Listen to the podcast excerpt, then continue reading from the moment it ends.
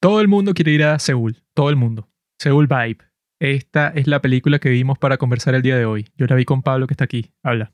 Rápido y furioso al estilo coreano. Ya habló. No digas más nada en todo este capítulo. Muchas gracias. Vimos esta película que se llama Seoul Vibe y eso es lo peor de toda la película porque lo normal es decir Seoul Vibes, ¿no? Seoul Vibes, porque es la vibra de la ciudad y eso se dice con todo, pues Madrid Vibes, París Vibes. Las Y vibras de Madrid. Malditos enfermos la llaman Seoul Vibe, o sea, es solo una vibe, una vibración, solo una. Entonces no se entiende, o sea, ya el tipo que le puso el nombre es estúpido. Y no hay ninguna Seoul Vibe, porque tú cuando ves la película, ahí yo no veo ninguna vibe de Seúl. Para mí una Seoul Vibe sería ir al edificio de JYP con una pistola, agarrar unos rehenes y decirles que los vas a matar a todos a menos que te traigan a todo el grupo de Twice a que te presente todo su concierto personal para ti y ya y después te entregas a la policía. Sería una película mil veces superior. Eso sería Seoul Vibes para mí. Yo cuando vi ese nombre yo dije, ah, debe ser sobre eso, porque eso es lo que yo pienso cuando veo el título. Esta película es como esas jevas que, esas chicas que ponen en su descripción de Instagram una frase en inglés y la ponen con errores ortográficos. y es que sí, no sé, que good vibe only. Conozco unas cuantas así, que que, una sola ah. vibra. O sea, no quieres vibras, quieres una sola. Esta película yo en todas partes donde la vi, lo que decían y que este es el Rápido y Furioso coreano. Y yo dije, coño, suena bien porque en Rápido y Furioso ya hay un chino. Entonces quizás Mm. es la historia de ese chino. ¿Qué es lo que hizo? Pues en su tiempo que no estaba en las películas de Rápido y Furioso, ¿qué es lo que hizo en la, en la China, pues? El japonés ese Han de la saga de Rápido y Furioso es gracioso porque es y que no.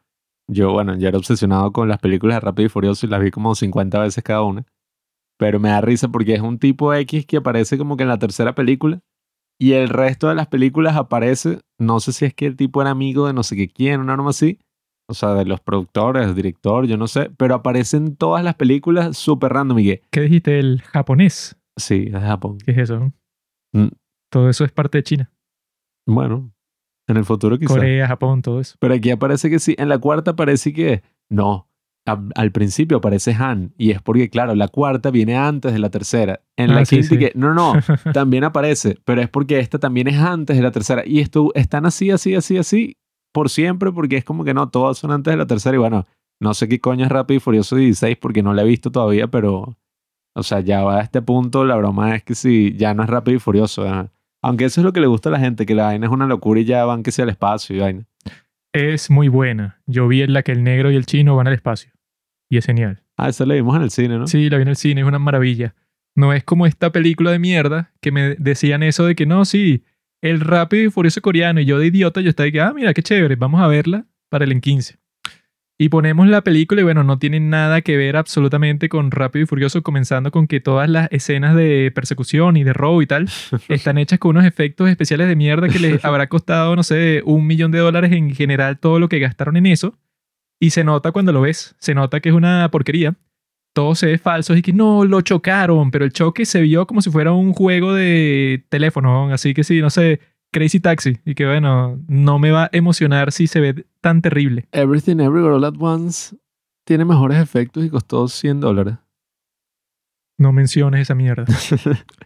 Entonces, yo viéndola, eso ya era un mal presagio cuando veo que dura 2 horas y 20, que ahí te sale Ah, en Netflix no. y que 2 horas y 20. Y yo dije, bueno, lo que yo siempre he dicho sobre eso y que, bueno, si tú quieres que una película dure tanto es porque tu historia, bueno, estás contando El Padrino. O sea, que tú tienes, no sé, 15 personajes, la familia entera, entonces tú los vas a mostrar a todos en distintas situaciones y por eso es tan larga. Pero en este, que no, bueno, dura eso porque los que le hicieron son estúpidos. O sea, lo único chévere de toda la película es que salen actores que uno reconoce como el protagonista que es de Burning, la protagonista que es de extracurricular, que es una mierda de serie. Salen dos personajes de Reply 1988 y sale uno de It's Okay to Not Be Okay. Y eso es lo que uno reconoce y piensa y que, bueno, por lo menos tiene buenos actores, pero lo que los ponen a hacer, que es y que no, la historia es que los tipos están ahí en 1988, que bueno, e- ese habrá sido el mejor año de toda la historia de Corea, porque ya han hecho como 10 películas y 70 series sobre ese maldito año. Sí, lo de las Olimpiadas fue como coño, un antes y un después en toda la historia coreana. Cambió la historia de ese maldito país. Y entonces los tipos lo que muestran y que, bueno, el ex dictador, que para los que conocen la historia de Corea, que si no lo haces, bueno, eres un pobre inculto, sabrás que ese tipo, que se llama Chung Do Hwan, el tipo, bueno, era que sí, súper maldito. Super... ¿Cómo? Chung Do Juan. Chung Do Juan. Juan, pero no de Juan, sino H-W-A-N. Así me voy a poner nombre ahora. Me voy a cambiar el nombre a Chundo Juan. Ese tipo como que todos en Corea lo odian porque el tipo lo que hizo fue que ya cuando se... Bueno, no se murió, ya cuando mataron al otro dictador, y es Pan Chung-hee, cuando matan a ese, entonces la gente pensó de que, ah, bueno, mataron al dictador, lo que quiere decir que para el futuro tendremos la habilidad de escoger al presidente. Y llegó este maldito que era militar en el momento y fue que no, se jodieron y dio otro golpe de Estado y tuvo el poder por ocho años. Entonces todos lo odian porque el tipo retrasó el progreso de la nación con su golpe de Estado y bueno, mató un montón de gente. Y como te muestran en la película, al parecer también era tremendo corrupto. Y entonces eso, tiene una tipa que le está lavando toda la plata y hay un fiscal que lo quiere joder a él porque ya llega el nuevo presidente que también es maldito, pero no tanto así. Y entonces tienen un plan para eso, pues agarrar este tipo con las manos en la masa con toda la plata que tiene y contratan un grupo de retrasados porque esos son lo que son, o sea, que no son como los de Rápido y Furioso, que por lo menos son buenos en su trabajo. Que es que, bueno, tú los contratas para que roben una caja fuerte y bueno, los tipos se lo llevan con unos cables y destruyen todo así por la calle, pero se la robaron, pues, o sea, son unos em, héroes en su trabajo. Pero estos tipos no, estos son unos idiotas que los ponen a, hacer como tres cositas y que, bueno, transporta este dinero sucio para acá, pues, y entonces no es nada divertido de ver. Es súper aburrido y lo peor es que es súper aburrido y de dos horas y veinte. Es que esta película en particular se nota como, yo no sé si la palabra es amateur, es que es muy extraño porque tiene demasiadas escenas, se nota que gastaron mucho dinero porque, ajá, hacen toda una recreación de Corea en los años 80 y muestran lo de las Olimpiadas y te muestran en muchísimos, muchísimos lugares y distintas escenas, pero no entiendo por qué, ajá, la edición es una mierda, que uno lo nota incluso, no es como que se acaba y tú dices, coño, es verdad, el ritmo no estuvo tan animado o la estructura. Notas como los 20 minutos. Sí, eh, tú ves cualquier escena y es como que aquí hay algo que está como off o sea, hay algo que está como malo aquí inconscientemente. Bueno, que yo, no, es que yo vi lo que yo pensé, o sea, que fue casi que al principio, cuando el protagonista está haciendo lo que se llama y que la dona. Eso puede, o sea, que derrapa y da vueltas así ah, alrededor del carro que lo estaba persiguiendo de los agentes esos de la policía. El tipo está dando esas vueltas, ¿no? Entonces tú como cineasta, tú cuando vayas a mostrar eso, bueno, eso pues, no sé, como que tratas de que cada toma que tú, que tú haces de esa acción, no sé, o sea, tú sigues que si el punto de vista del auto o le das la vuelta con un dron, eso pues, o sea, te decides cómo mostrarlo. Pero en esa escena hay como 15 ángulos distintos, pero que se ven todos aleatorios, que son y que hay, pero ¿por qué lo muestras, no sé, desde unos 30 grados así para arriba por dos segundos, luego lo cambias a un dron Luego lo cambias como que a una, una grúa así, pero que se ve que no hay razón. O sea, que lo está haciendo como que para mostrar varios ángulos, ¿verdad? O sea, no, no hay como que ningún tipo de cohesión en la escena, sino que es que, bueno, ahora muéstralo de aquí, izquierda, derecha y tal. O sea, pero es que, bueno, ¿qué estás haciendo? Porque no es disfrutable cuando parece que el tipo que lo está haciendo ni sabe qué carajo está haciendo. Bueno, es que actualmente mucha gente justifica eso y que no, es que eh, la atención, el, ¿cómo se dice? Attention span. Bueno, eso. El rango de atención de la gente. Pues. Sí, eh, ha disminuido muchísimo por el TikTok y las redes sociales, entonces la gente ya no, bueno, si no hay un corte cada tres segundos, no va a ver la película. Y entonces se refugian como en eso, pero al mismo tiempo están como cagando todas las convenciones que existen sobre la edición y por qué ajá, funciona.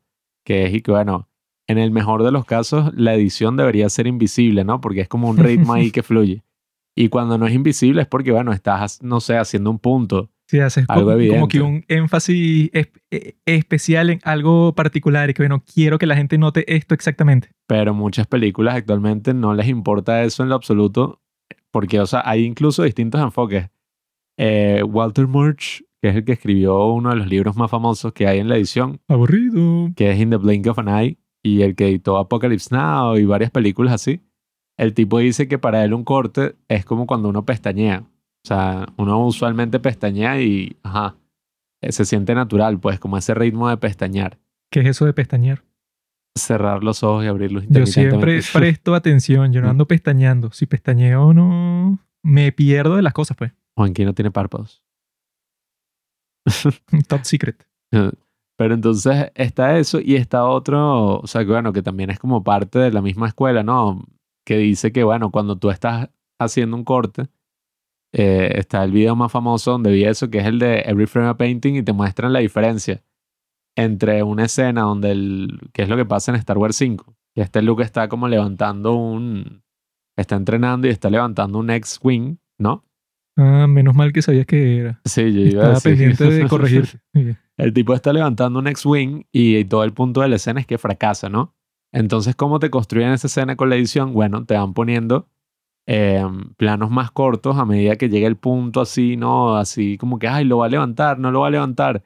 Y los planos van siendo más cortos hasta que no lo puede levantar.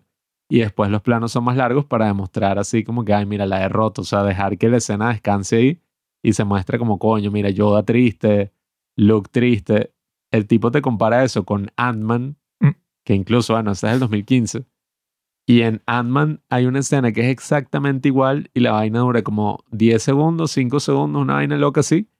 Y el ritmo de corte es que si eso, pues un plano nuevo cada 3 segundos. Sí, y que no tienen ningún impacto en lo que tú estás viendo de la historia y del personaje ni, ni nada, porque es que no, bueno, pasó como en cinco segundos y no te diste cuenta porque no le dan el aire para que se que, ah, mira, muéstralo así, ok, para que la gente entienda que esto es un momento importante, sino que es que no, todo es rápido, ¿no?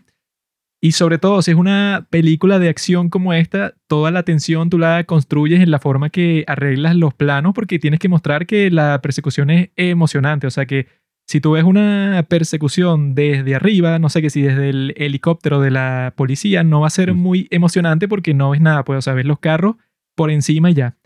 Pero en la película, bueno, puedes mostrarte cualquier perspectiva que quieran, de, dentro del carro, desde afuera, las llantas, o sea, todo.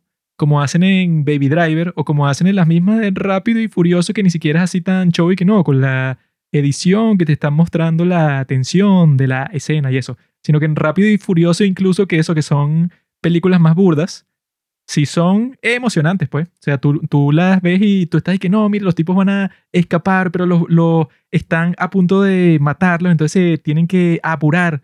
O sea, sí te causa eso, esos pensamientos. No, Pero y- en esta yo estaba y que, bueno, no me interesa nada, todo es Sí. aburrido, o sea, no pasa nada así que te ponga tenso.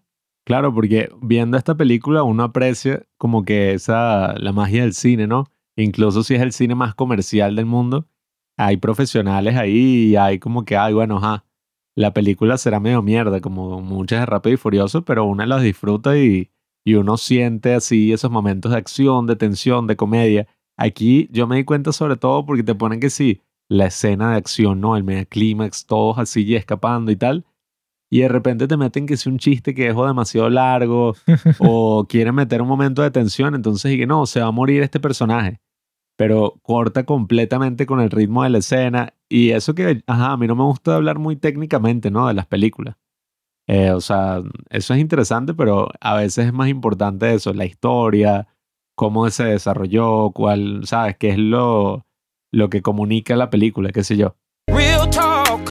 Pero cuando uno ve una película así, coño, se hace inevitable pensar de estos tecnicismos porque uno lo siente, pues es una broma instintiva que tú dices como, coño, no sé qué pasa, pero los chistes no son tan graciosos como deberían ser.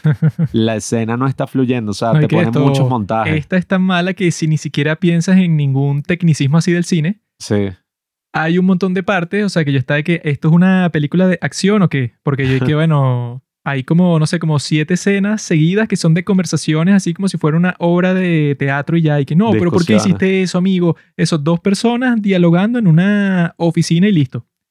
Y así, una y otra y otra y otra. Y yo dije, ah, bueno, esto no pasa en Rápido y Furioso porque tú dices que, bueno, esto es una película de acción y tú siempre tienes que estar pendiente de cuándo va a ser la nueva escena en donde va a pasar eso. Pues, no sé, que los tipos eh, um, tengan de alguna forma un carro en un rascacielos, entonces chocan contra el vidrio y pasan al otro rascacielos. Eso, pues, o sea, tú siempre estás esperando la próxima escena espectacular.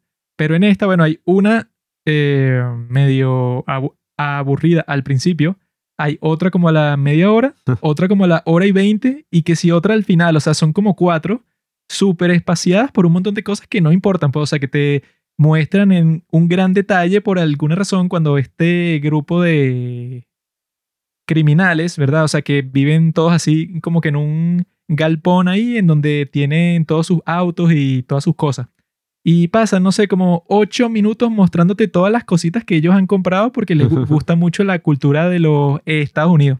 Entonces te, te muestran, no sé, como 25 tomas distintas y que mira, este tipo le gusta el básquetbol y se compró esta gorra y se compró esta cosa aquí y yo que, mi bro, y o sea, está empezando la película que es cuando me deberías convencer a mí de seguir viendo, pues, o sea, de que la película es buena y me estás mostrando, bueno, un montón de detalles súper intrascendentes sobre todos los personajes cuando eso, pues, si la película dura dos horas y veinte, ya estamos viendo eso, pues, o sea, que no se justifica para nada porque tú para mostrarme eso, bueno, tiene que tener como que una razón muy importante porque si no, yo lo que me estoy preguntando es que, ah, pero ¿de qué va a tratar esto? O sea, si ni siquiera me has dicho eso, eh, cuál va a ser como que la parte esencial de la trama y me estás mostrando como que hasta el detalle más mínimo de todos estos personajes, no me has dado todavía una razón para que me importen todos estos tipos. O sea, cuando ya me importen, bueno, eso me puede contar más. Pero no desde el principio, o sea, los que lo hacen bien son los tipos de guardianes de la galaxia. O sea, que son y que, bueno, te los presentan a todos con un montaje y con música y tal. Y como en el minuto cuarenta y pico es que ya eso, pues, o sea, se ponen más con los detalles de cada personaje. Pero en esta, bueno, es como si el tipo que la hizo como que no le importara casi nada, pues, o sea, ni sus propios personajes, ni las escenas, ni nada, sino que todo es como aleatorio y ya.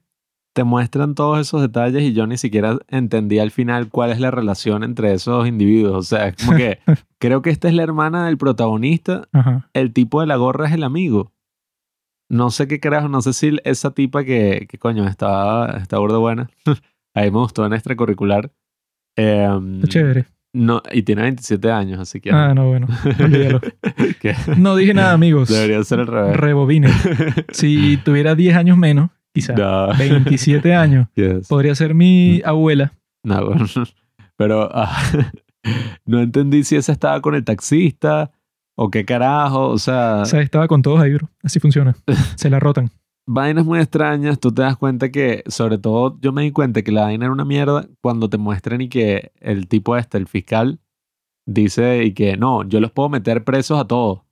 A ti por esto, a ti por esto, a ti por esto. Así, ese chiste súper estúpido dura como un minuto y medio. Mientras te ponen así, cada uno poniéndole la esposa, mostrándole así, cada uno pone y que, marico, ahí no hay ningún ritmo de nada. O sea, ahí cortaste todo el ritmo del chiste No, para eso, el y 100%. si tú quisieras hacer algo así, es con una canción fina de fondo, eso pues, no sé, más dinámico. Un ritmo No rápido, que, pues, o sea. a ti te voy a meter preso por crimen de odio. A ti te voy a meter preso por tal. A ti que es ahí. Y, no, y, y que son cosas básicas del cine. O sea, uno no tiene que escuchar al tipo narrando cada uno de los seis. ¿Cuántos personajes que son? Cinco. Los amigos, los protagonistas, no sé. Son muchos, porque cuando el tipo dice todos los crímenes, uno lo que piensa es que no, ya basta, bro. O sea, ya entendí que tienes todo. O sea, no tienes que pasar uno por uno, sino que le dice que a todos tus amigos, eso, y no sé, Bueno, ponte que te muestran un flashback de cuando los tipos rompen la ley. Mira, no solo de- mostrándote la cara del tipo ya. Guardianes de la Galaxia, cuando pasan a cada uno así, que es una escena muy parecida también, que es y que Star-Lord hizo esto, hizo lo otro, y Gamora. O sea, es más dinámico. Pues aquí era como una Es ledilla. 10.000 veces más dinámico. Y eso, bueno, esos son los detalles que yo, coño, ya cuando la película lleva como hora y media, yo dije que ya, o sea, espero ya haberme acostumbrado a este estilo Mm. medio mal hecho, ¿no? Pero no, la película llevaba ya una hora y cuarenta. Y yo dije, bueno, ok, ya se va a terminar, Se ¿no? acabó, o sea, ¿no? Listo. ya pasó algo súper fuerte en la trama, ya se va a terminar al fin. Juanqui le pone pausa y que faltan 40 minutos. Y yo, no joda, qué ladilla. Y que el coño es su madre, o sea, y que ahora hay que esperar. Y, o sea, y, y no, es y eso. eso, tú sabes que la historia es mala cuando tú ves y que 40 minutos de qué. O sea, Sí, ¿qué vas a o sea. contar ahora? Si ya todo terminó, ya estos tipos consiguieron lo que querían, al otro lo mataron, o sea, ya todo está listo. O sea, no sé qué le vas a agregar y lo que lo agregan para sorpresa de nadie no importa, pues. Así Sí, que o bueno, sea, no cambió nada. Si lo hubieras terminado a la hora y 40, hubiera sido exactamente igual para mí. No se que, sentía wow, como la escena del final, que es una porquería. se sentía como esas películas y, que dri- y que director Scott Y No dura tres horas y la vaina es y que, bueno, ya entiendo por qué no te Sí. dejaron sacar eso, pero es una ladilla. No, es que Es eso, para mí lo peor y que bueno, lo, lo, lo que te hace que te quieras quedar dormido en eso, que, y que bueno, ok, ya en la quinta escena de una confrontación de dos personas conversando en una sola sala, eso pues en un sitio estático, es y que, ah, mi bro, ¿cuál es el punto? O sea, desarrolla tu historia si es una película de acción, en las escenas de acción, como hacen en la gran película Baby Driver. Claro. No, y que bueno, eso, pues no, vamos a hablar, hablar, hablar, y que eso, que se nota que, ok, los actores que tenían como que no son los más indicados para que se diga no, bueno, tú vas a hacer un papel mega dramático en donde vas a sostener una conversación como de 15 minutos con este tipo y que bueno, Ah.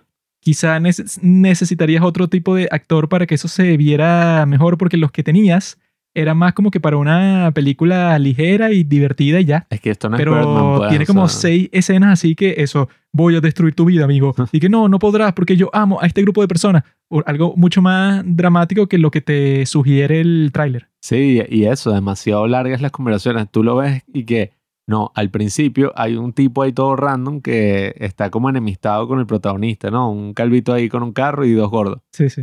Él vuelve. Que eso salen como siete veces y son y que no dan risa y ni siquiera han explicado de dónde coño salen ni nada, pero salen como no mil veces, weón. Y entonces es que, no, es que ellos son amigos. Entonces, hora y media después vuelven a aparecer y son parte, sí, mono, o sea, parte principal de la trama. Sin ellos, bueno, los personajes se joden. Y vuelven a aparecer y entonces los está buscando que si toda la policía. Hay un gran momento de urgencia. Acaban de matar al fiscal, o sea, tienen secuestrado al amigo, ¿no?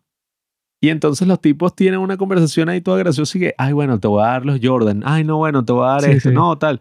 Que dura como 10 minutos y Sí, es ¿qué que no, que se siente que casi todos los chistes son fuera de lugar porque son y que no, esta es una situación mega dramática, pero de repente el chiste más estúpido que has visto en toda tu vida. Y que, No, y- bueno, y, que se alargue, o sea, y se alargue y se alargue y que, no, la mamá le dice que no, que sean amigos y que ustedes son amigos y le pega al tipo. sí, bueno, es que lo que, Pero editado mal, o sea. lo que dicen cuando pasa algo así es y que, ah, bueno, así a ti te encanten todos los personajes que tú pusiste, tienes que pensar y que, bueno, para que la película tenga un ritmo chévere y que se sienta corta y todo, sea, porque tú sientes que te está pasando el tiempo muy rápido, entonces tienes que quitar las cosas que, sobren, o sea, no tienes que dar a eso todos los detalles sobre todos los personajes que salgan, así sean insignificantes, sino que, y que, bueno, si puedes cortar todo eso para que sea más corta y que todo quede más compacto, bueno, hazlo.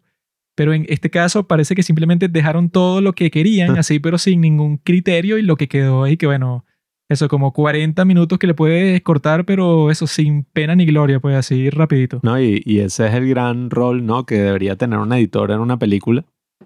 Que, bueno, usualmente el editor no es que formó parte de todo el proceso, ¿no? No es que, aunque bueno, en Corea creo que las películas se editan hasta en el set. Las Baby de, Driver sí, bro. Las de Bon Joon, bueno, y en esas, pues así, ya todo está extremadamente planeado. Pero tradicionalmente, pues en, yo creo que el 90% de las películas, el editor es alguien que debería tener la mirada objetiva, pues la mirada del público. Porque si tú estuviste ahí grabando, tú dices que, ah, bueno, este es el momento más arrecho, porque cuando lo grabamos, todo el mundo estaba en el set emocionado, esta fue la mejor toma, por ejemplo, este fue el mejor chiste, a mí me da risa. Pero cuando lo ve un editor, pues que no estuvo presente en el set, puede decirte objetivamente que mira, esto no es tan gracioso como tú piensas o esto no, o sea, se desvía mucho de la trama principal. Eso es uno de los roles más importantes de un editor, que es y que bueno, trabajar en pro de la audiencia, pues a favor de que mira, esto lo está viendo alguien que no estuvo en el set contigo, que no lleva un año de su vida dedicado a esto. Entonces vas a tener ese poder de, como dicen, kill your darlings. O quitar esa escena que tú amas profundamente o la escena, digamos, la que más te costó grabar, pero que en verdad, coño, jode el ritmo de la película o no tiene relación con la bueno, película en sí. o eso, sea, o dura como 20 minutos y está que sí, en el medio de todo el conflicto. Y que, Exacto, bueno, o sea, mejor quita eso para que todo sea más rápido y ya. es como, bueno, a veces hay que hacer sacrificios así. Y en Bueno, esta entonces película, coño. parece que Edgar Wright en su última película, Last Night in Soho, como que despidió a esa persona. ¿no? Y que no, bueno, fuera de aquí, yo Coño, edito joda. todo yo mismo. O sea, Sí. porque hizo Baby Driver y después hizo esa mierda. Eso es lo que dicen de, de Tarantino. Que yo no estoy muy a favor, la gente es muy maldita. Todo lo que ha hecho Tarantino es bueno. Pero desde que se murió la editora, ¿no? Que um, la última que hizo esa editora fue, um, o sea, él trabajó en todas sus películas, ¿no? Desde Pulp Fiction, creo que desde Reservoir Dogs. Y ella se murió antes de que sacara Django, o sea, creo que no editó Django. La última que editó fue Bastardo sin Gloria, entonces la gente dice que mira, Bastardo sin Gloria, sí, tremenda edición, buenísima, tal, y en las otras bicho es más indulgente. ¿Sabes cómo se Pero, murió ajá. esa tipa? No. Yo la maté. Porque yo quería que. Quentin se fuera en otra dirección y yo dije, bueno, si tengo que matar a la vieja, lo haré. Mira, Sansa está durmiendo. Pero bueno, amigos, ya hemos llegado a los 25 minutos, así que es hora de terminar de hablar de esta porquería. Pasamos tres horas y que no, porque el arte de la edición, La gente, eso pues, que les diga, no, que vean Seoul Vibes o que eso, si ya la viste, bueno, mal por ti, pero a mí lo que me dijeron fue eso y lo vi en muchas plataformas, en Instagram, en Reddit, y que no, bueno, salió la Rápido y Furioso coreana. Yo, ¡ah! y veo esta porquería y bueno, no crean todo lo que escuchan, excepto en los padres de- del cine. Todo lo que escuchen en los padres del cine, sí es real. el marketing así que hacen es muy gracioso, porque justamente pasó lo mismo cuando salió el juego del calamar, que cualquier serie coreana que salió posterior al juego del calamar fue que el nuevo juego del calamar. Vayan a verla, Hellbound. Es una serie que está rompiendo todos los récords a nivel mundial. Lo dijeron con Sí, esa, ya. con My Name, con Olobo Sardet, con, y bueno, sí, con Sí, que la, La abogada Wu, el nuevo juego del calamar y que sí, exactamente igual, ¿no? A, a esa. No, y que, bueno, esta película en general es eso, pues, más allá de todos los problemas, todo eso. Que se terminó, ya se terminó. Sí, pero closing remarks. Está, um, ¿qué coño? Yo creo que si era una película prometedora, o sea, dentro de esta mala película hay una buena película y una historia quizás interesante, Coño, pero de hora y media. Tienes que estar minando ahí Coño. como en Minecraft cuando estás buscando los diamantes para conseguir la buena película en esta vaina. Yo me hubiera divertido, lo hubiera pasado bien si, coño, durara hora y media, fuera, o sea, estuviera bien editada y ya solo con tener esos actores, tener ese nivel así de que, bueno, todas estas locaciones, la historia que transcurre en los 80 y es como un, eh, no sé, es un thriller ahí interesante, pero Le coño. faltaba más protagonismo a la secretaria Kim, que era la más sexy de toda la y película. que Si eso hubiera así como si tenido nada, una presencia más grande en la película, Mm. hu- hu- hubiera sido muchísimo mejor. No, y, ah, bueno, un detalle que también me llamó la No hay atención. detalle, no hay detalle. Cuando los tipos y que no, les hacen, los secuestran de manera falsa, ¿no? Como que te vamos a matar y vaina y era una pistola de mentira. El tipo, y que, ¿qué es esto? O sea, el tipo y que, no, nos vamos como si fuera Breaking Bad, así que Ah, sí. esto es terrible y qué tal. Y ese es como un momento así, bueno, importantísimo de la trama y que, Eh, como que la parte tensa. Así, Sí, y que que- no, mira, ¿qué? esto hay que tomárselo en serio porque estos tipos son malos. Estos tipos, si te quieren destruir, bueno, no les importa. cuando ya Y, está ahí, marico. y todo fue un chiste. Sí, y que por un chiste que incluso en ese mismo momento te lo ponen como una estupidez, por hecho les lanza pintura múltiples veces así en la cara y que por esa estupidez el tipo que no, no, ya toda la trama se va a la mierda porque ya, o sea, nos van a matar. Y que, ¿qué?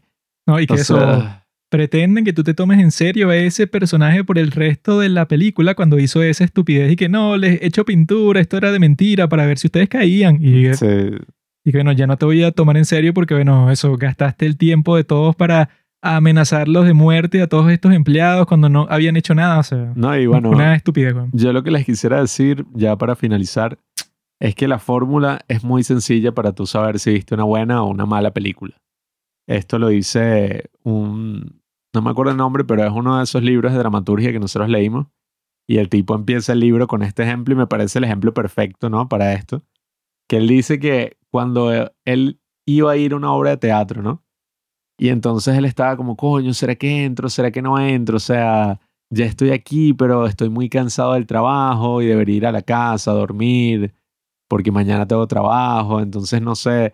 Entonces el tipo dice que, bueno, él entró, ¿no? A ver la obra y él está ahí sentado, empieza como que a revisar el librito, ¿no? Que te dan al entrar y ve que la obra dura dos horas y media. Y bicho dice, no, coño, dos horas y media. Yo estoy súper cansado, no me puedo quedar aquí, o sea... Ese librito se llama Playbill, inculto. se nota que nunca has ido a ajá, Broadway. folleto. ¿Nunca has ido a Broadway? No. Algo mejor. La industria caraqueña. Entonces el bicho está como que, ay, qué ladilla, dos horas y media, yo como que me salgo, no sé, me voy a salir. Y cuando está a punto de pararse, ¿no? Para irse, bajan las luces, ¿no? Se apagan las luces y empieza la obra. Y el tipo, ajá, ok, empieza a ver la obra, ya dice, bueno, ya no me puedo salir. De horas que te puede salir, weón. Yo lo No, he hecho. Es ilegal. entonces, bueno, es verdad, tú eres un hijo de puta. Pero ajá, entonces está viendo la obra, está viendo todo. Y cuando llega el momento del intermedio, el tipo está tan emocionado por todo lo que está pasando en la trama, sobre cómo los personajes van a resolver todo lo que pasó, cómo estas personas van a salir de este gran, no sé, embrollo, que cuando el tipo sale en el intermedio dice que coño, pasaron eso, pues pasó como una hora y pico y yo en ningún momento volví a pensar y que, ay, me tengo que ir, estoy cansado, tal, se me olvidó eso completamente. Y él dice que cuando se acabó la obra, él dijo, coño, no me arrepiento en lo absoluto por venir acá, o sea, más bien el tiempo voló. ¿Sabes qué obra era esa? Mm.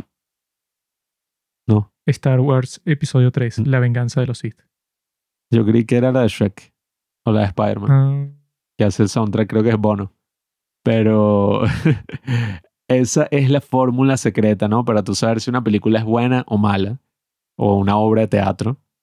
Es que eso, cuando tú te sientas a ver una película y te olvidas de todas tus preocupaciones, te olvidas de todas esas vainas así que, no sé, que te están pasando en el momento y no estás pensando es y que, ay, ¿cuándo se va a terminar? O cuánto está durando la película, ya es muy tarde, sino que te pierdes completamente en eso que estás viendo ahí tú sabes que es una buena película. En este caso yo estaba y que coño, ya que la ya, que se acabe, agarré el teléfono, o sea, una mierda completamente, así que ajá. yo no la recomiendo. tengo otra fórmula secreta. Si en la película sale IU, la película es buena. Si en la película no sale IU, la película no es buena. Así de simple, no todo el show que tú cuentas. Ja. Sí. Ya saben, amigos, Broker. apliquen esa fórmula en su vida y todo les saldrá perfecto. Gracias por escuchar Los Padres del Cine. Síguenos en Instagram para enterarte de los nuevos capítulos que iremos publicando. Si nos escuchas por Spotify o por Apple Podcast y piensas que este podcast vale 5 estrellas, califícanos. Si no, mejor escríbelo en tu diario.